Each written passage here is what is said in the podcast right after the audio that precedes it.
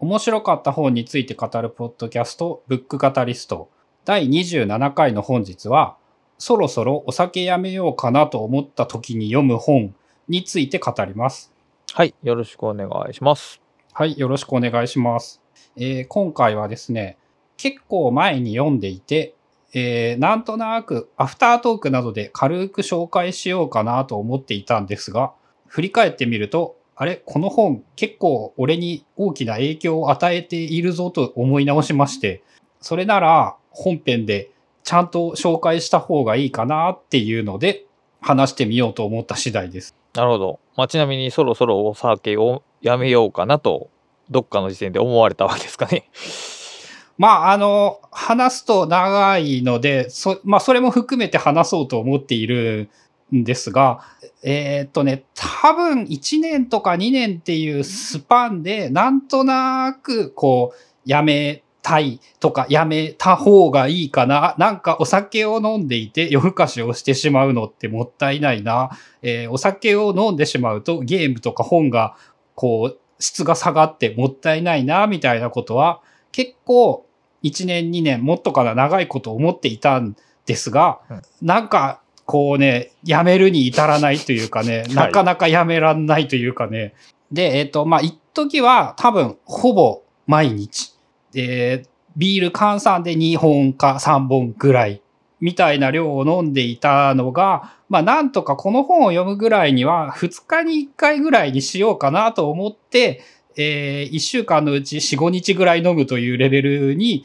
なっていたんですが、ほう。まあ今だと、えっ、と、大雑把に週に1回とかぐらいになったのかなというぐらいになっています。ああ、だいぶ減りましたね。はい。で、まあ、究極この本は、あの、正直、ぜ、ぜ、完全にやめましょうぐらいな言い方をしている本ではあるんですが、まあ、結局そこには至ってないけれども、少なくとも大きな、その自分の中ではすごい大きな成果を得ているうん。ものであって、まあ、あの、よくある、なんて言うんだろう。この手の本って大体、こう、こういう理由で、こ、あの、脅すことによって、あの、飲む気をなくすというのが大体パターンだと思って、まあ、あの、ある意味、同じ、その予想される通りのものではあるんですが、著者が、あの、ずっと長いこと、アルコール医療センターというところで、精神科医として働いている人で、多分なんですけど、その要するに日本で一番アル中の治療に当たり続けている人というのかな。まあそういう、その、当時はそういう、もうまともにやっている人とかも全然いなかったらしいんですけど、そういうことを専門にしてやっているような人。まあその頃からずっとそのアルコール中毒についてのそのお医者さんというのを長らくやってきた人が書いた本ですね。うん。でも、この本自体は別にそのアルコール依存症を治そうというような、その、きついレベルの話ではなくて、ごく普通の人がちょっとアルコール量を控えようかなと思ってる人向けの内容というか強度というかレベルというかそういう感じですね。そうですね。だからまさに俺みたいな立場で、えっ、と、心の底からやめようと決意しているわけではない。でも、あの、なんとなく、こう、やめた方が、なんかこう、いいことが多いんじゃないかという想像はしたりもする。でも夜になると、なんとなくこう、飲んでしまって、こう、別にそれ罪罪悪感があるってわけではないんだけど、あの、少なくともデータを取る限り、あの、睡眠の質とかは下がっているし、翌日の体調とかも記録を見る限りは良くはないんですよね。で、まあ、控えようと思いつつも、でも控えるに至らない人に、まあ、あの、仕組みとか、その、まあ、怖い話も多少出てくるんですが、そういうのをちゃんと知って、こう、やめるきっかけにしようという本ですかね。なるほど。で、えっと、いきなりっていうかあれなんですけど、倉下さんって、 sober curious っていう言葉って聞いたことありますか？全く聞いたことがないですね。はい。まあ、俺もこの本を読むまで全く聞いたことがないんですが、えー例えばですね、Google で sober curious って調べると、まあ結構いっぱいページ出てくるんですよ。で、えっ、と、まあ日本語にどっちも馴染みがないあの英単語なんですが、 sober、SOBER、えー酒に酔っていない状態、理性的な状態あ、シラフということですね。ですね。で、キュリアス、好奇心があるというのをその重ねた意味で、まあ要するに積極的にシラフでいようとするというその概念というか、生き方としての言葉。まあ、飲めるけど飲まないっていうやつですね。で、そんなんが、あのす、でに欧米圏では、まあそういう英単語として根付きつつあって、まあ結構な人気になっているみたいなんですよね。で、日本だと、あのエバーノートの、エバーノートデイズだったっけ、えっと、ね、昔、はい、俺と倉下さんが出たやつ、うんうんはい、そこで、あの、講演をしてくれた、えっ、と、投資家なんですけど、藤野さんという方が、えー、その人は全く飲めない人らしいんですけれども、えー、ゲコノミストという用語を作り出してですね。はい。まあ、そこの Facebook グループも、えっ、ー、と、俺が確認した段階でなんか4000人ぐらいの人がそのグループに参加して、その積極的にお酒を飲まない、飲める飲まない問わず、あの、飲まないことをその信条とするという生き方というのが、まあに、世界的にもどうやら、こう、ちょっとずつブームになってきている。で、まあ、あの、日本だと、例えば、あの、タバコなんかに関しては、もうほぼほぼ、ほぼほぼではないか。圧倒的にだいぶ世界の流れが、こう、みんなやめようぜっていう流れになっていて、えー、俺も倉下さんも、えー、流れに乗って、昔喫煙していたけれども、今は吸っていないという状態ですよね。そうですね。僕は概算二十歳の時に禁煙しましたけど、概算。で、えっ、ー、と、まあ、同じく時代の流れでいくと、このまま、えっ、ー、と、アルコールというものも、ひょっとしたら、そう、同じような流れになろうとしているのかもしれない。うん。まあ、その兆候は感じますね、いろいろ。うん。で、例えばなんですけども、日本、あの、日本のアンケート、その、どういうアンケートだったかまではしっかりは確認していないんですが、アンケートなんか取ると、若者の半分ぐらいの人、半分以上かな？は、もう日常的にお酒を飲む量はゼロ。へー。で、えっ、ー、と、全日本の人口で確認しても、確か半分以上は、その、少なくともい、いわゆる家飲みみたいなものはしていないらしいんですよ。うん、ちょっと想像がつきませんね、それは。そうそうそうそうそう。多分、特に俺たちの職業柄だと思うんですけど、ずっと家に行って他人と接していないと、そんなことをわざわざ積極的に聞いたりもしないですよね。そうですね。うん。で、まあ、あの、知りもしなかったんですけれども、まあ、少なくとも世間の流れとしては、すでに飲酒する人は、えー、少数派にはなってきているらしいと。ほう。で、えっ、ー、と、さらに、えっ、ー、と、一番響いた言葉がですね、その、これも最初の方に書いてあったんですけど、えー、お酒をそうやめた自分を想像して、喪失感を感じるなら、すでに依存の兆候が見えている。うん、まあ、それはありますよね。うん、まあ、こう、なんかちょっと人生から彩りが減ってるような感じはしますね。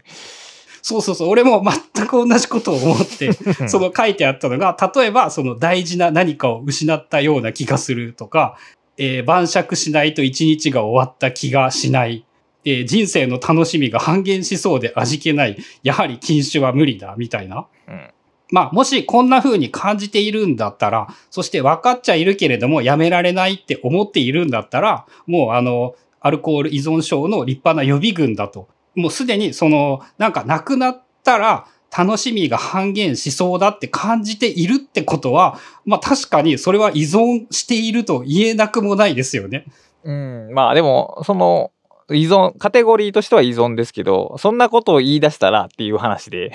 例えば、えー、えー、と、僕がその読書っていう趣味を禁止されたら彩りがなくなる。じゃあ、あなたは読書依存症手前だって言われたら、まあそうかもしれないなということで、まあ危険度は小さいけども、あの、なんか一歩踏み誤ったら本格的にやばいとこに行く、ちょっと予備軍にいるっていうのはあるでしょうね、アルコールに関して言えば。それを踏まえた上で、えっ、ー、と、これは日本の話が出てきたんですけど、日本という国が、そのね、飲酒に対して寛容すぎてしまう。これも言われてみないと意外と気づかなかったかもしれないなっていうことなんですけど、まあ日本という国がその宗教とか遺伝子的な話とか司法が甘いとかっていうので、こう、すごく酔っ払いというものに対して優しすぎるというのかな。なんか街中で酔っ払いが転がっているって、そんな国って、あの、世界を見渡しても日本にしかいなくって、で、言われて思ったんですけど、例えば以前自分がそのタイに行った時は、タイだと、えっ、ー、と、お酒は飲んでいいんですけれども、24時を過ぎると、コンビニの酒売り場に鍵かけられるんですよ。ああ、なるほどね。その24時を過ぎたら絶対にお酒を売ってはいけない。お店でも、お店は多分バレたらその営業停止みたいな厳しい措置を食らうし、小売店でもその24時を過ぎたら絶対に売ってはいけない。で、さらにタイって、あの、東南アジアって、あの、夜が長い国というか、昼間暑いんで、あの、夜遅くまで起きてて、夜、なんて言うんだろう。朝起きるのが遅くて、全体的に、なんて言うんだろう、時間がスライドしているので、多分日本の感覚で言うともう9時とか10時ぐらいからもうお酒を買ってはいけないというルールになっている。だとか、えっと、アメリカにではですね、自分が体験した時の話なんですけど、その、建物の外では絶対にお酒を飲んだらダメだって言われたんですよね。はいはいはいはい、はい。その、それもあれかな、エバーノートのやつで、なんかエバーノートなんとかみたいなやつに参加した時なんですけど、その打ち上げみたいなのが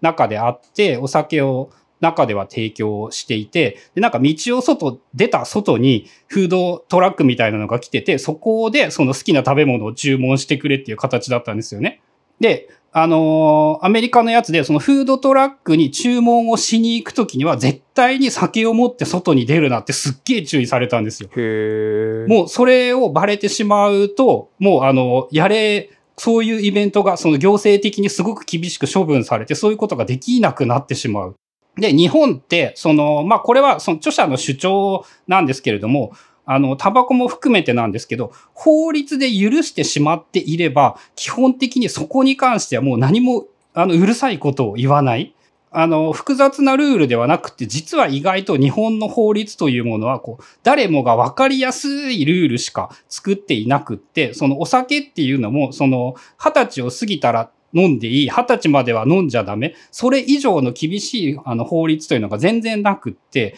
まあ世界で見るとそれは非常に珍しい国らしいんですよね。なるほど。で、まあそういうところに住んでいると多分気がつかないこととかわかんないこととかも多分いっぱい出てきてしまうのではないかな。で、あとは、あの、よく聞く言葉として、あの、酒は百薬の長っていう言葉もあるじゃないですか。はい、ありますね。あれもですね、あの、土曜の牛はうなぎを食べようと同じようにですね、あの、マーケティング用語らしいんですよね。あれって、その、漢、中国の漢王朝を乗っ取った秦の王毛っていう人が、その、それ、塩は食香の章、酒は百薬の長、花海の功なり、鉄は電脳のもと、名山大宅は上演の像なりっていう、なんかそんなお触れを出して、あの、要するに国が税金を稼ぐためにお酒を飲むと体にいいからみんないっぱいお酒を飲みましょうねって言って、えー、自分たちのお金を財源とするために編み出された言葉で、えー、現実的にあの、アルコールの効果に関して言うと、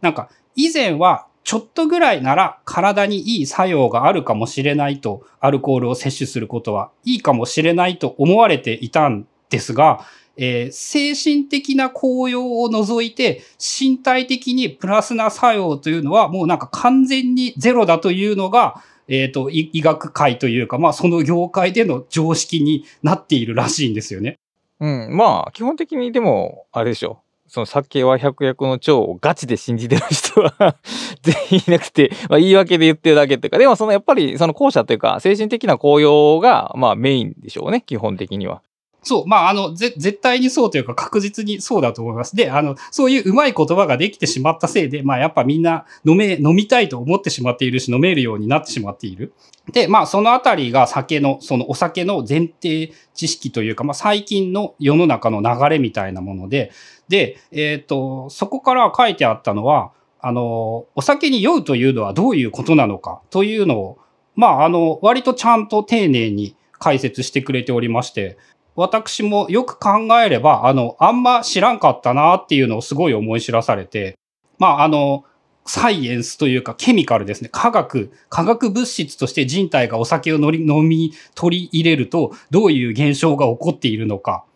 という話なんですけど、まず、えっ、ー、と、人間がアルコールを分解するっていうのは、なんか1回でできないらしいんですよ。えー、2段階で分解して、そのアルコールというものが完全に体内からなくなった状態になる。はい。で、アルコールを、えまず一回分解するとアセトアルデヒド、化学式などはちょっと言え、あの、パッと出てこないんですが、アセトアルデヒドという物質に変わっって、で、そのアセトアルデヒドという物質をもう一回分解して酢酸になる。で、ここまでのその酢酸になるということが発生することで、ようやくそのアルコールが無害なものとして変換される。で、あの、よく言われてる酒飲んで翌日気持ち悪いとか、あの、飲んだら吐いてしまうとか、そういうのって、実はアルコールの作用ではなくって、それって全部アセトアルデヒドがやってることらしいんですよね。あの、脳内で、まずアルコールというのは、要するに、えっと、酔っ払うのはアルコールのせいで、悪酔いするのはアセトアルデヒドのせい。なるほど。で、この二つを、で、さらに、あの、人間の酒に酔いやすいとか、悪酔いするとか、いろんな体質っていうのがあると思うんですけど、それも、その、アルコールを分解する能力と、アセトアルデヒドを分解する能力、2種類の強弱によって、いろいろな体質が分かれてくる。で、えっ、と、大雑把にというか、えっ、と、分類として5種類の分類があるんですけど、アルコールを分解する能力が、えー高い人と低い人。で、アセトアルデヒドを分解する能力が高い人と低い人。はい。で、もう一つ例外でですね、アセトアルデヒドを分解する能力がほぼない人というのがいる。はい。はい。はい。はい。はい。この人というのが、いわゆる、その、下戸と呼ばれる人たちで、うんと、アルコール、お酒が飲めないというのは、実はそのアルコールをぶあの全く受け付けられないのではなくって、アルコールを分解した時に現れるアセトアルデヒドを全く受け付けられなくって、なのでそのすぐ倒れてしまうとか、その悪酔い的な気持ち悪くてすぐに吐くとか、そういう状態が起こりやすくなってしまう。で、えっ、と、4つのタイプ、簡単に紹介すると、えっ、と、まずタイプ A。アルコールはあんまり分解できないんだけど、アセトアルデヒドを分解する能力が高い人。えーデータで言うと日本人はだいたい4%ぐらいの人がこれに当たるらしいんですけど、えっと、飲んでも全然顔が赤くならなくて、酒に強いっていう風に自覚して、結構お酒を飲みがちになって、アルコールの分解速度が遅いので、その翌日までアルコールが残った状態というのになりやすい。そうですね。頭によ、えー痛くなったり気持ち悪くなったりはなりにくい。二日酔いにはならないと。なりにくいと。そうですね。で、酔っ払って、あの、言ってみれば一番いい気分がずーっと長続きする人ですね。このタイプというのは。なるほど。で、えっ、と、次のタイプが、えっ、と、アルコールもアセトアルデヒドもすごい分解するのが得意な人。えっ、と、大体日本人の54%がそのぐらいの人らしいんですが、結構多いな。アルコール依存症になっている人の60%はこのタイプの人。ああ、なるほどね。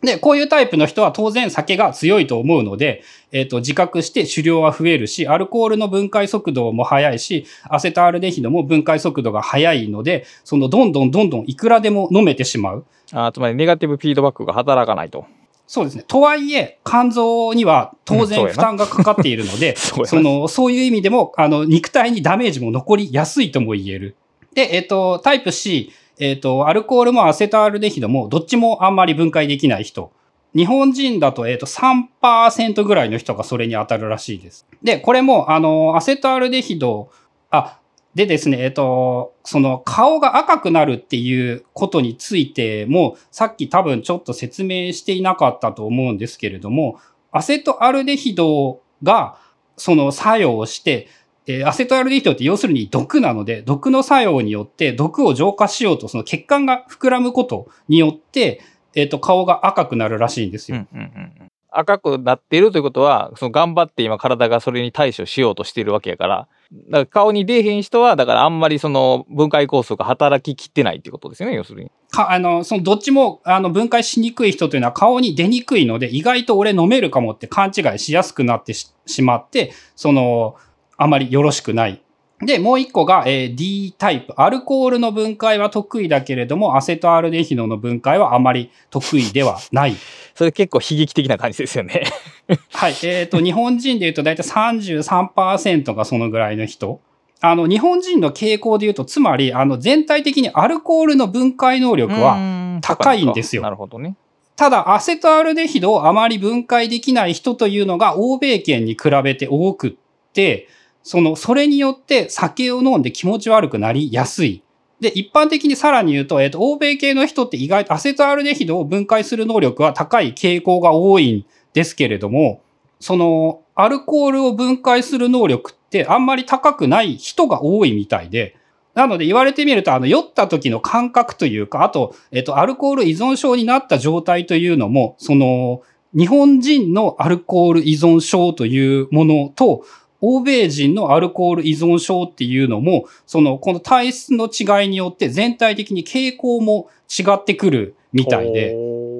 白人とか黒人は、アセトアルデヒドの分解が得意で、アルコールの分解が得意ではないという人が多い。うーん、ってことは、まあ、長く酔い状態にいるけども、次の日はさっぱりしてると。そう。だから酔っ払って、ずーっと酔っ払って気持ち悪くならなくって、そのアルコールの恩恵というものはすごく受けられるんだけれども、逆に言うと、やはり依存症になりやすいみたいなんですよ。まあ、そうだね。ネガティブフィードバックが少ないからね。そうなりやすいでしょうね、きっと。うん。で、アジア系のお酒が強い人っていうのは、えっ、と、一般的になんか、アル、アセトアルデヒドの分解能力も強くて、アルコールの分解能力も高いことが多い。ああ、まあ、主語ですね。リアル主語。そうですね。だから飲んでも効かない。うんうんうんうんうん。で、えっと、それ、その話によって、えっと、日本とアメリカの違いっていう例えなんですけど、アメリカの場合は、その臓器に障害が出る前に、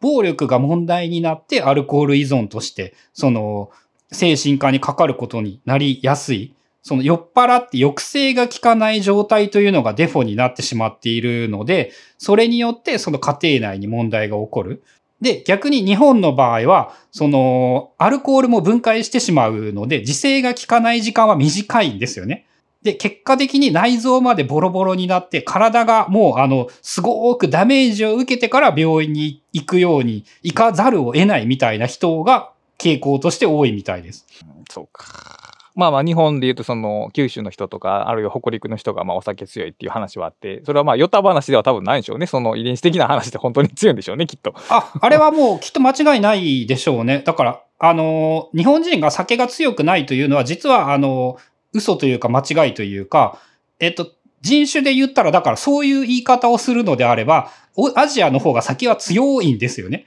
ただ、あの、アセトアルデヒドが不得意な人が多い。いや例えばこうまあ戦国時代でもいいんですけどもうそれぐらいの時代にお酒が強いで毎日お酒を飲むとしても臓器がやられる前に多分死にますよね。うん、その前に生物として死にますからね。だから今までは多分そんなに問題にはなってなかったですね、その飲酒習慣っていうものが。でも、し寿命が伸びたことで、酒を飲み続ける期間も増えてしまいっていうことが、まあ、現代的な病気として出てきやすくなっているんでしょうね、きっと。あの、生き方としてみんな、なんて言うんだろう、飲んで翌日までダメになるということが、えっ、と、経済的というか、資源の分配的に不可能だったんじゃないですかね、その時代は。なるほど。で、えっ、と、酒の体質というのが、その5種類のものがあって、えっ、と、結局悪酔いの原因というのはアセトアルデヒドの働きであると。うんもう一個気になるのが、なんで俺たちは酒を飲みたく、飲みたいと感じるようになるのか。えーここでですね、ブックカタリスト第0回の話とつながる話が出てくるんですよ。もっと、もっとの話が出てきます。あの、アルコールをなんで飲みたいかって、要するに、えードーパミンなんですよね。まあそうでしょうね。はい。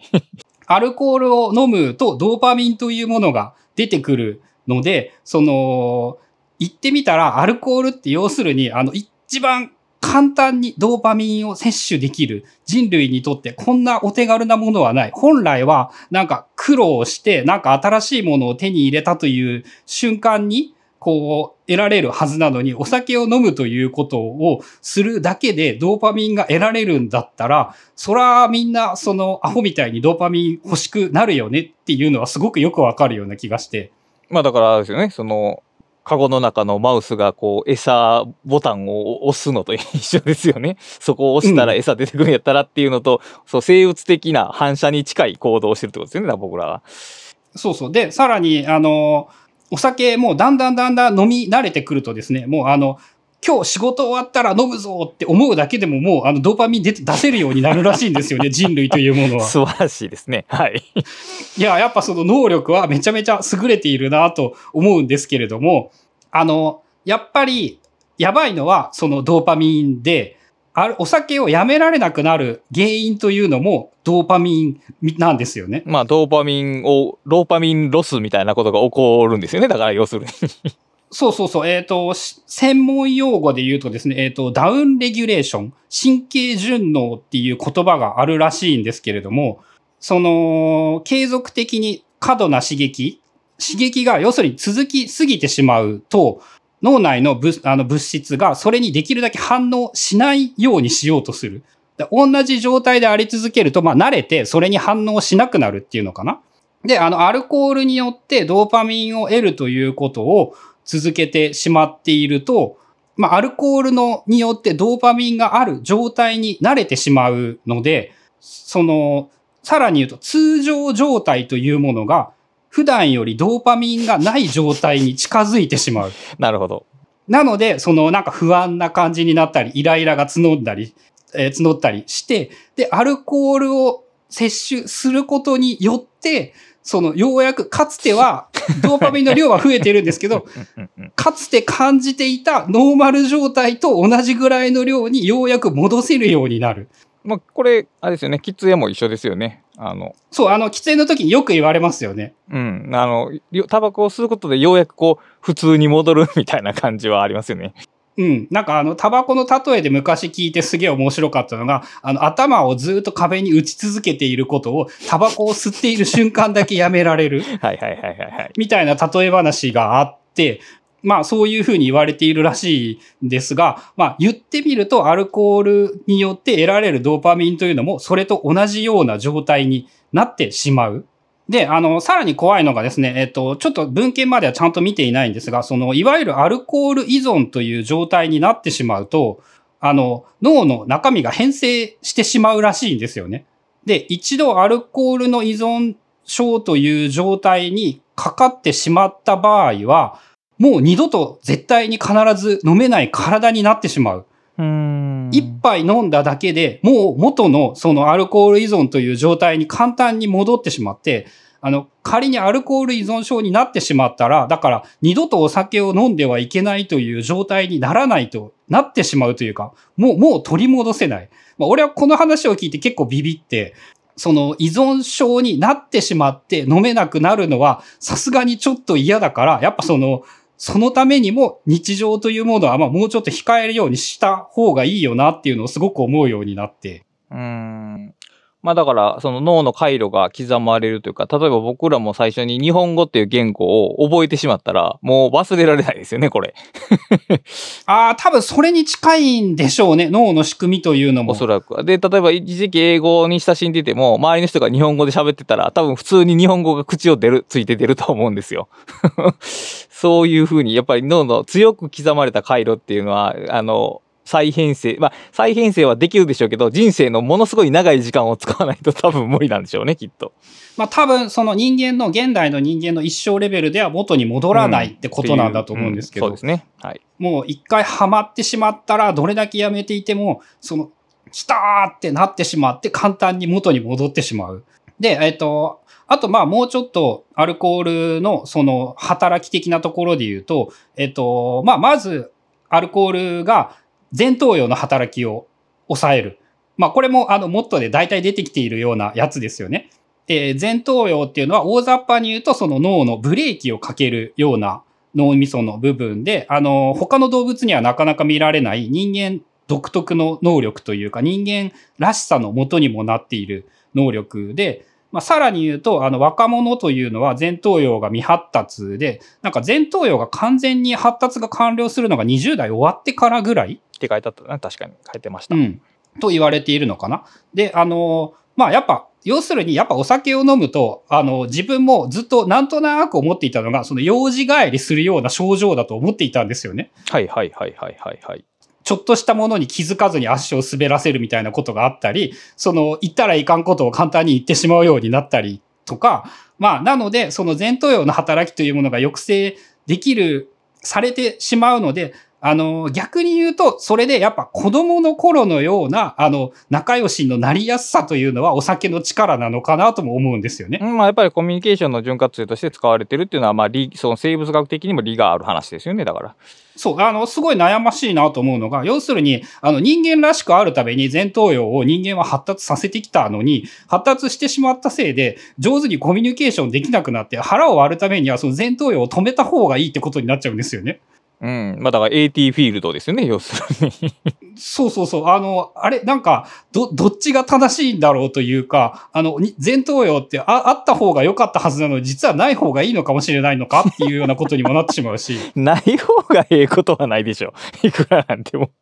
あの、強、強度の強さが問題なんですね、だから。そうそう。まあそういうふうに、あの、前頭葉の働きを止めるというのが、まああの、一つの大きなところで、えっ、と、他にもですね、あの、会話にもダメージを与えるらしいんですよね、やっぱ。で、えっ、と、お酒をの、会話は、えー大雑把に言うと、えっ、と、寝てる間に動いて、えっ、と、あったことを短期記憶を長期記憶に変える仕組みという言い方もできるのかな。で、その会話が、えっ、と、ダメージを受けてしまっているので、その時、その最中に起こった出来事というものを、えっ、と、長期記憶に変換できなくなってしまうので、昨日何やったかを思い出せなくなってしまう。まあ言ってみれば、やっぱ例えば勉強した場合にやっぱお酒を飲んだら誰がどう考えてもダメだというのは感覚的にわかると思うんですけれども、まあそれも要するにそういうことですよね。うん、なるほど。で、あとは、えっ、と、小脳にも障害を起きて、えー障害を起こすようなことがあるらしく、小脳は、えっ、と、運動系のことを主に司るやつだったかな。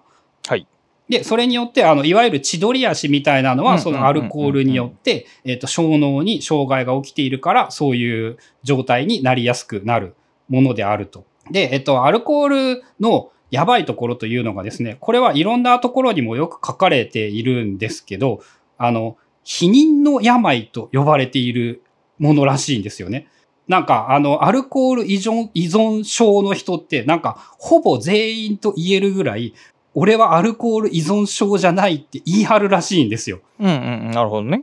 一般的になんかやっぱね、真面目な人ほど、その、頑固で完璧で主義で真面目な人ほどアルコール依存症というものにこうなりやすい性質があるみたいで、で、そういう人であるからこそ余計、その、あ俺はアルコール依存症などというものに絶対になるはずがないっていうところで、その認めようとしない。それによって結構あの家庭に悲劇的なことが起きてしまうというのがより起こりやすい。で、あの、言われて、おーってもう一個思ったやつなんですけど、禁煙によって DV とか離婚が発生したっていう話はほとんど全く聞かないと思うんですけど、アル中になったからその DV が起きたとか離婚をするようになったっていう話は聞くんですよね。聞きますね。で、その、要するに、えっ、と、そういう意味で言うと、危険物質、いかにアルコールが危険なのかというのは、その、まあ、タバコは自分の体に害を及ぼすというところですごく危険ではあるんですけれども、まあ、一般的に人間関係をぶっ壊すようなことは、まあ、ないんですよね。うん、まあね、その、き火きにタバコ吸わへん人と仲悪くなることはあるにせよ、まあないですよね、ほほとんど。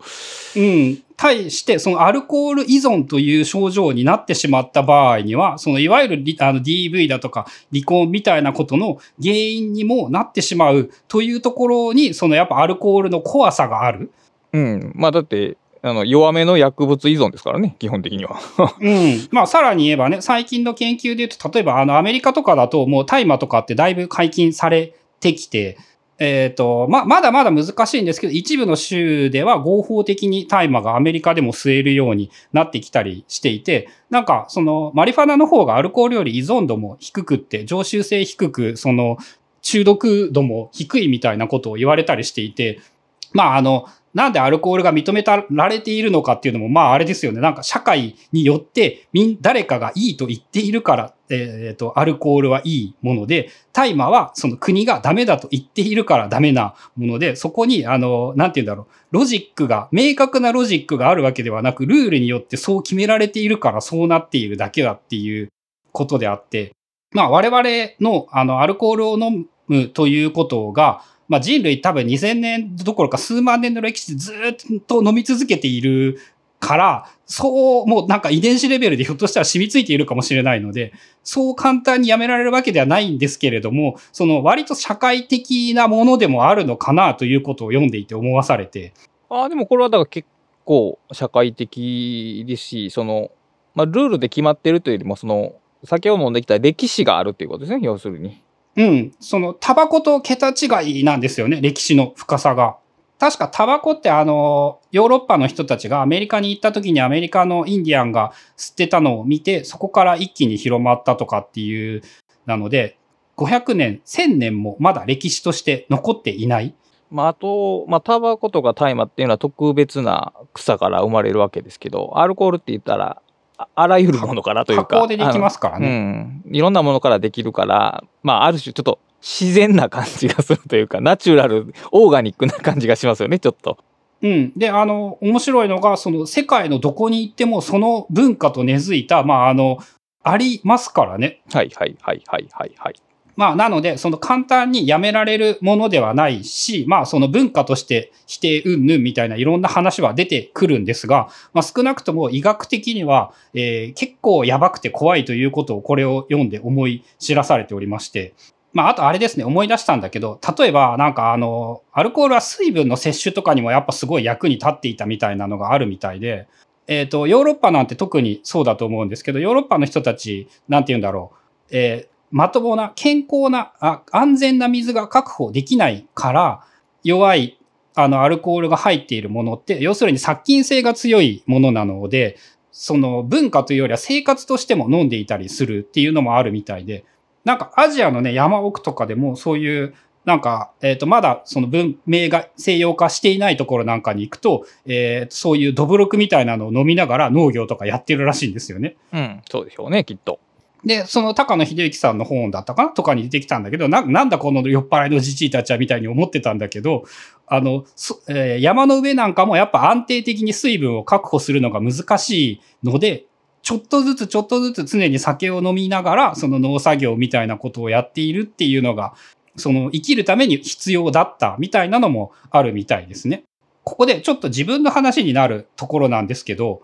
で、あの、やめようと思った時に、最近流行ってるものとして、その、微、微アルコール？はいはいはいはいはい。微生物の微のアルコール？っていうのが、あの、確かね、今年だったと思うんですうん、けど、そうですね。今年ですね。ビアリー、えっ、と、朝日が出してるやつかな？あいつがですね、単純にアルコール量が、えっ、と、0.5%、ビールの10分の1ぐらいうんうん、そうですね。で売っていてですね、あれ飲んだら、意外といけるな、美味しいなって思って、はいはいはい。あれって飲んだことあります？ちなみに。僕はまだないですね。ノン、最近ノンアルはだいぶ美味しくなったっていうのを去年感じたぐらいで、まだそのビアルコールはまだ飲んでないですけども。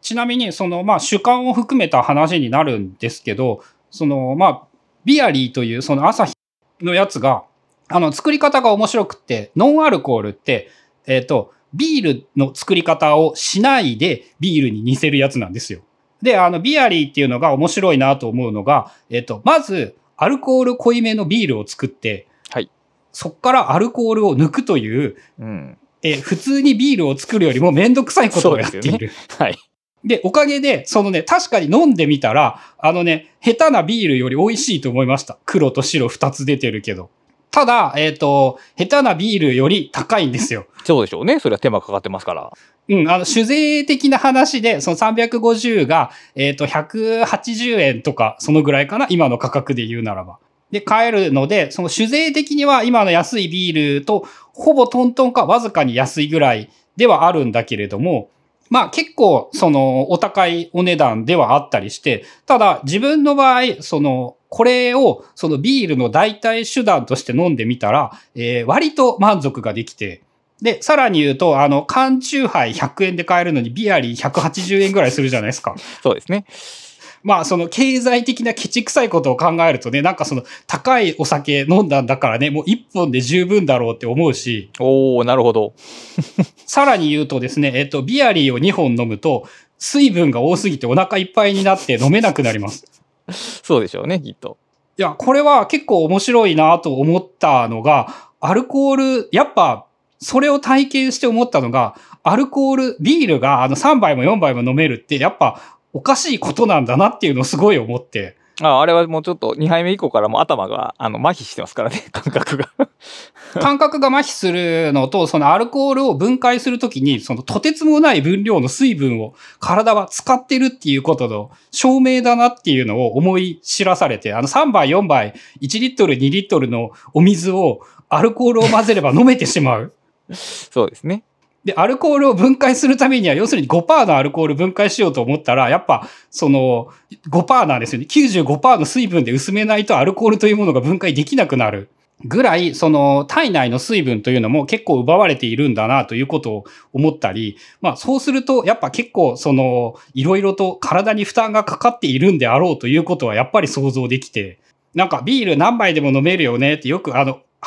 お酒を飲み始めた頃のわあ笑い話というか、あの素朴な疑問としてよくあるじゃないですか。はいはいはいはい。なんかビールは3杯でも4杯でも飲むってジュースは絶対無理だよねっていうのもやっぱそういうことなんだなっていうのを久しぶりにそのビアルコールを2杯飲んだ時に思い知らされ。なるほど。まあそんな感じでその自分の場合だいぶ飲める量がえっ、ー、と、なので自分の生活で言うと完全にアルコールをゼロにしたという意味ではやっぱり全然なくって、そのビアルコールで言うと、例えば一杯飲んだら、一口ビールを飲む相当の酔っ払いになるのかな？ああ、まあそうでしょうね、大体。イメージで言うと。で、言われてみると、一口ビールを飲む相当で、結構気分は良くって。あまあ、あの、あの、ビールもタバコも、あの、最初の一口だけですからね、基本的に。そうそうそうそう。だ、だったら、その健康のことを考えて、少なくとも日常は、そのビアルコールが美味しいと思える、ビールより美味しいと思えるぐらいのものだったりもするので、なんか、それで、えっ、ー、と、自分の場合は結構満足できるんじゃないかと思って、あの、1、2ヶ月ぐらい過ごしていて、まあ、あの、やっぱ、なんて言うんだろう、悪いことをする背徳的な楽しさみたいなものはそこにはないので、あの、飲みたくなって、まあ、1回か2回か、その、この本を読んで以降でも、普通にいっぱいお酒を飲む日とかはあったりはしているんですけど、まあ、その、自分の場合、ビアルコールというものを使うことで、だいぶそこに対しても、その、なんて言うんだろう、飲めない習慣を変えるつなぎとしてというのかな、もすごく良かったりしていて、そのビアルコール飲め、飲んだらいいよはこの本のメソッドでは別にないんですよね。ないです。あの、俺、俺独自メソッドですね。はい、わかりました。で、あの、著者が言ってるのは、お酒を飲むことのメリットと飲まないことのメリットをちゃんと両方考えましょうと。まあ、あの、普通というか、まあ、そらそうなんだけどっていう。うね、はい。ただ、あの、お酒を飲んでいる人ほど、やっぱ飲むことのメリットばっかりを見てしまって、飲まないことのメリットを、その、つい忘れてしまう。はい、そうですね。で、あの、ここからですね、大体俺たちがよく読んでいる本の話になるんですけど、えー、書いてみましょうってやっぱり言います。ああ、やっぱし、はい。うん。あの、本の中にもメリット、デメリット表っていうのが書いてあって、そのお酒を、今のお酒を続けた場合のメリットを書き出してデメリットを書き出しましょう。で、お酒の量を減らした場合のメリットを書き出してデメリットを書き出しましょう。まあ当たり前というかもうすべてのことに使えるテクニックなんですけど、やっぱりその何か思った時は、あの自分で頭の中で考えるんじゃなくて、書いてみて、目で見てというか、まあ、それによって冷静に判断してみよう。まあ、考えるきっかけ、考えることも書くこととつながっている。で、まあ、あの、記入例として書いてあるやつだと、えっ、ー、と、今の飲酒を続けることのメリットは、えー、ストレス解消を、飲み会で仲間と楽しく過ごせる。で、えー、お酒を減らすメリットだと、えー、健康になる、痩せる、目覚めが爽快。で、お酒を、今の飲酒を続けた場合のデメリットというのが、まあ、あの健康を害する、お金がかかる。で、お酒の量を減らした場合のデメリットというのは、えー、時間を持て余す、楽しみが減る、みたいなサンプルで書いてあって、まあ、あの、著者が言っているデメリットで言うと、えー、まず、ぐっすり眠れる。えー、朝の体調変化を記録して観察してみよう。これはですね、えー、自分の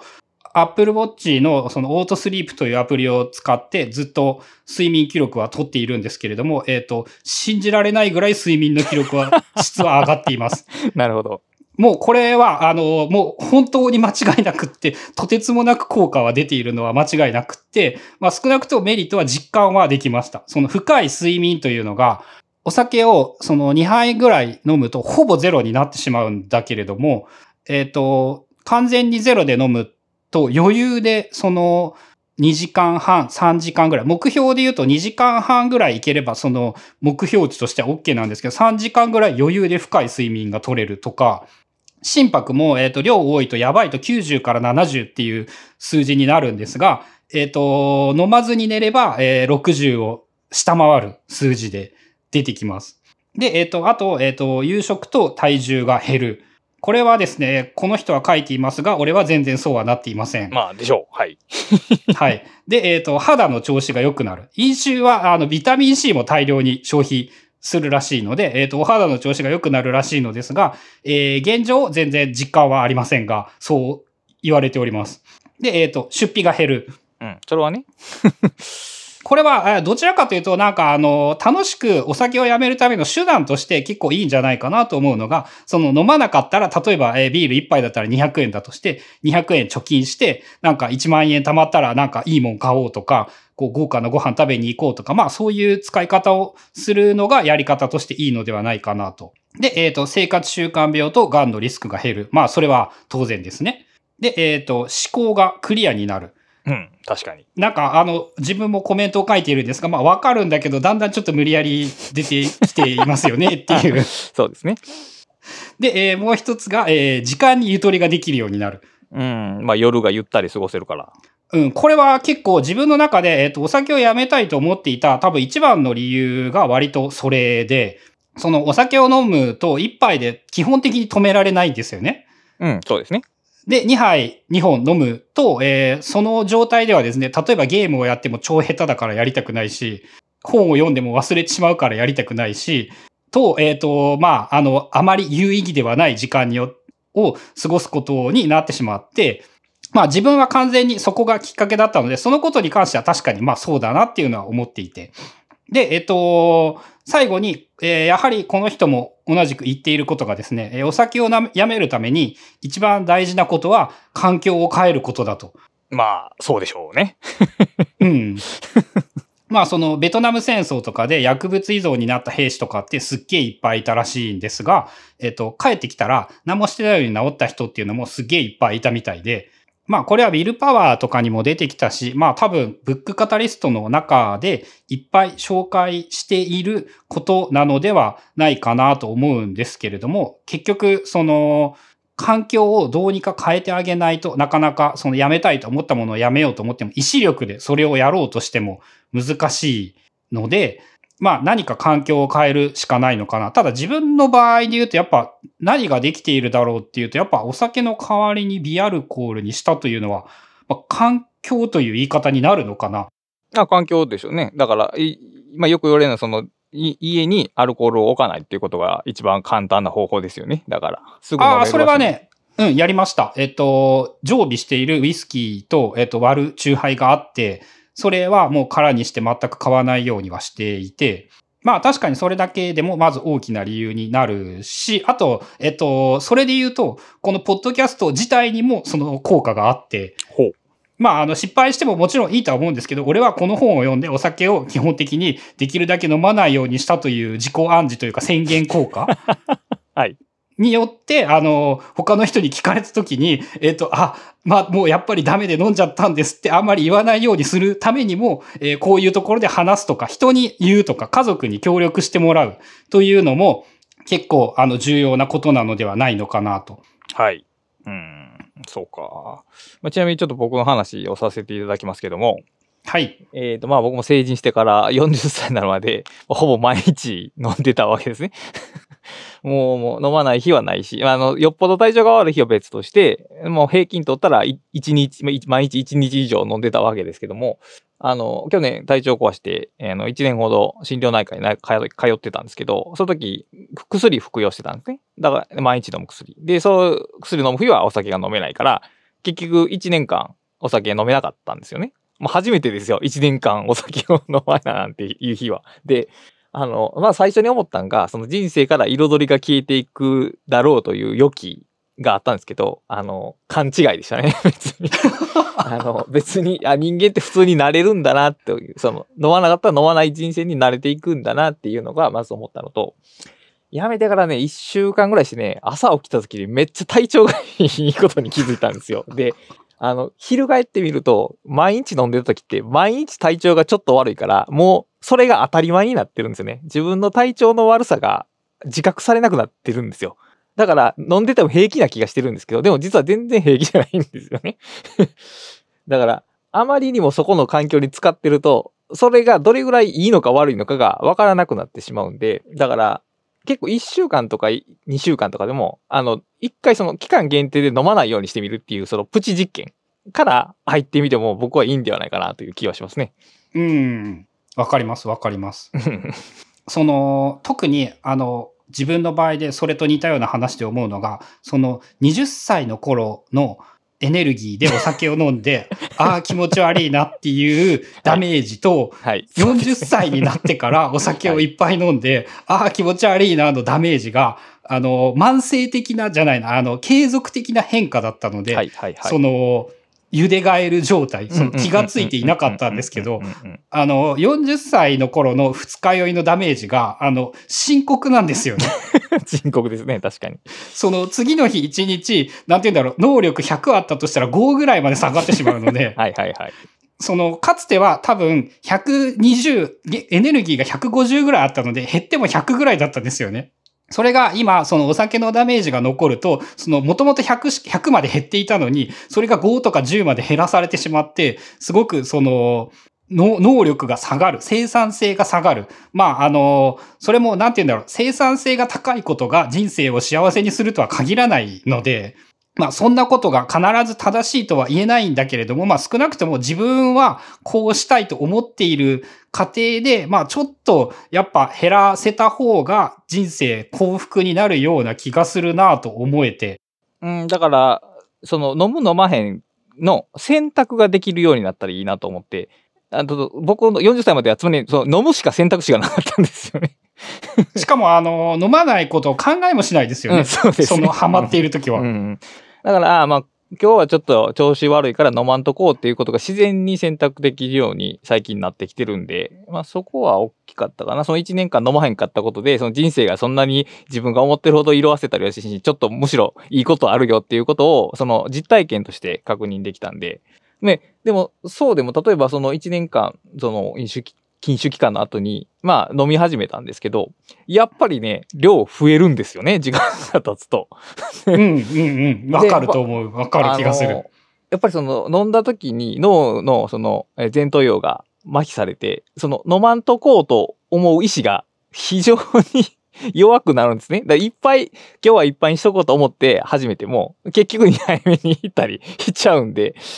だからやっぱり、うん、難しいんですけどね。だから、まあ全く飲まないようにするのが多分最高のベストのパーフェクトなソリューションなんですけど、まあ、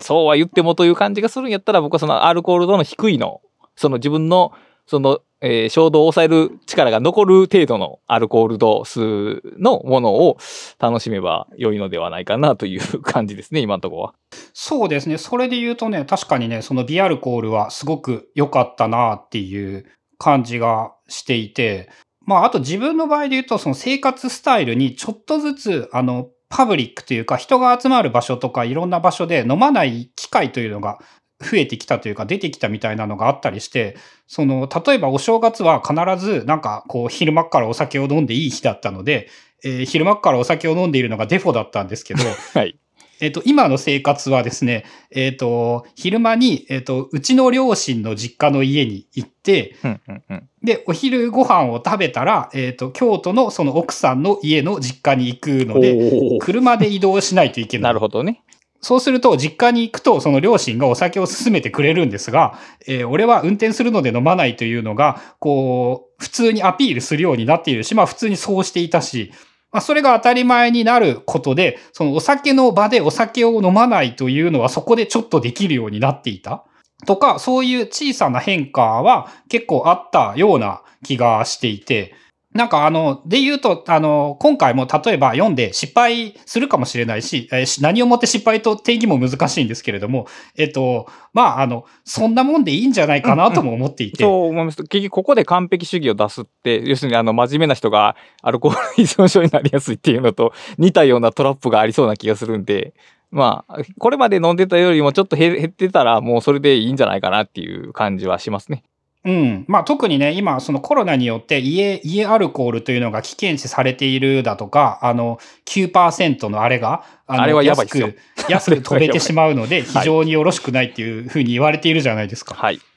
で、まあ、あの、お金が無限にあるわけではない我々からしたらですね、だから、200円の0.5%というのは非常にコスパが悪いんですよ。悪いですね。はい。でも、そのコスパが悪い飲み物が重要なのではないかというふうに思っていて、はいはい、このコスパが悪く美味しいものでちょっと酔えるというのは、こう一番自分にとって相性がいい。これ、これなら、そのやめる理由とか減らす、簡単に減らせる。で、あの、コップ一杯相当のアルコールだと、あ、こんでおしまいにしておこうかなって思えたっていうのはあるかもしれない。なるほどね。まあ、あの、いろんな体調とかいろんな要素によって、あ、すぐまたもう一本飲みたいっつって、あの、二本飲んだ時に、あの、お腹が膨れすぎて気持ち悪いとかにはなったりはしているんですが、まあ、そういうこともあるのかもしれないですね。まあ、あとそれで言うと、あの、やっぱ、アルコール依存症にかかる人って、もうあの、だんだんだんだん、なんて言うんだろう、最初は、やっぱ飲んでることを隠そうとしているんだけれども、なんかだんだん、こう、隙を見つけては飲むみたいな。その、今から大事な商談があって、お客さんの前で説明をしないといけない、やばい、緊張してきたって言って、そのコンビニに走って、お酒を買って一本飲んでから、その商談に向かうみたいなので、で、だんだんだんだんその、お前ちょっと酒臭いぞおかしいんじゃないのかみたいに言われてしまって、その、会社の関係にまで、その結構問題を、被害を及ぼしてしまうようなことも結構多いみたいで、まあ、それで言うと、例えばやっぱコンビニに仮にお酒が売っていなかったら、えっ、と、まあ、ナッジ的な観点である程度防げることはあるかもしれないんですよね、確かに。まあね。でもまあ多分それは普通にポケットにあのウイスキーのあれを入れて 持ち歩かあるだけだとは思います。まあ多少は減るでしょうけどね、もちろん。まあ何にしても、あの、お酒、なんとなくお酒のことをずっと悩んでいたことが、やっぱまず、あの、知識がないとダメだなというか、ダメではないんですけどうんうん、うんあの、知識が、くいですよね。うん、あった上で、これでもう飲むんだったら別に問題、関係ないと思うし、ただ知らずに、ひょって、割と自分はその依存症の手前と言われる症状になっていたということに気づいていなかったので、まあそれだけでも飲んでよかったのかなと思いますね。飲んでよかったって言ったっけ、今。読んで、読んでよかったですね。読んでですね。はい。はい。はい。ということで、えー感想や質問などがあれば、ハッシュタグ、カタカナでブックカタリストをつけてツイッターでつぶやいていただけますと、えーゴリゴとクラシタが確認して紹介します。えー収録の後には、アフタートークという本編では語れなかったことも話していたりしますので、えー気になる方は、サポータープランのご加入などもご検討いただけるとありがたいです。えそれでは、今回もお聞きいただきありがとうございました。ありがとうございます。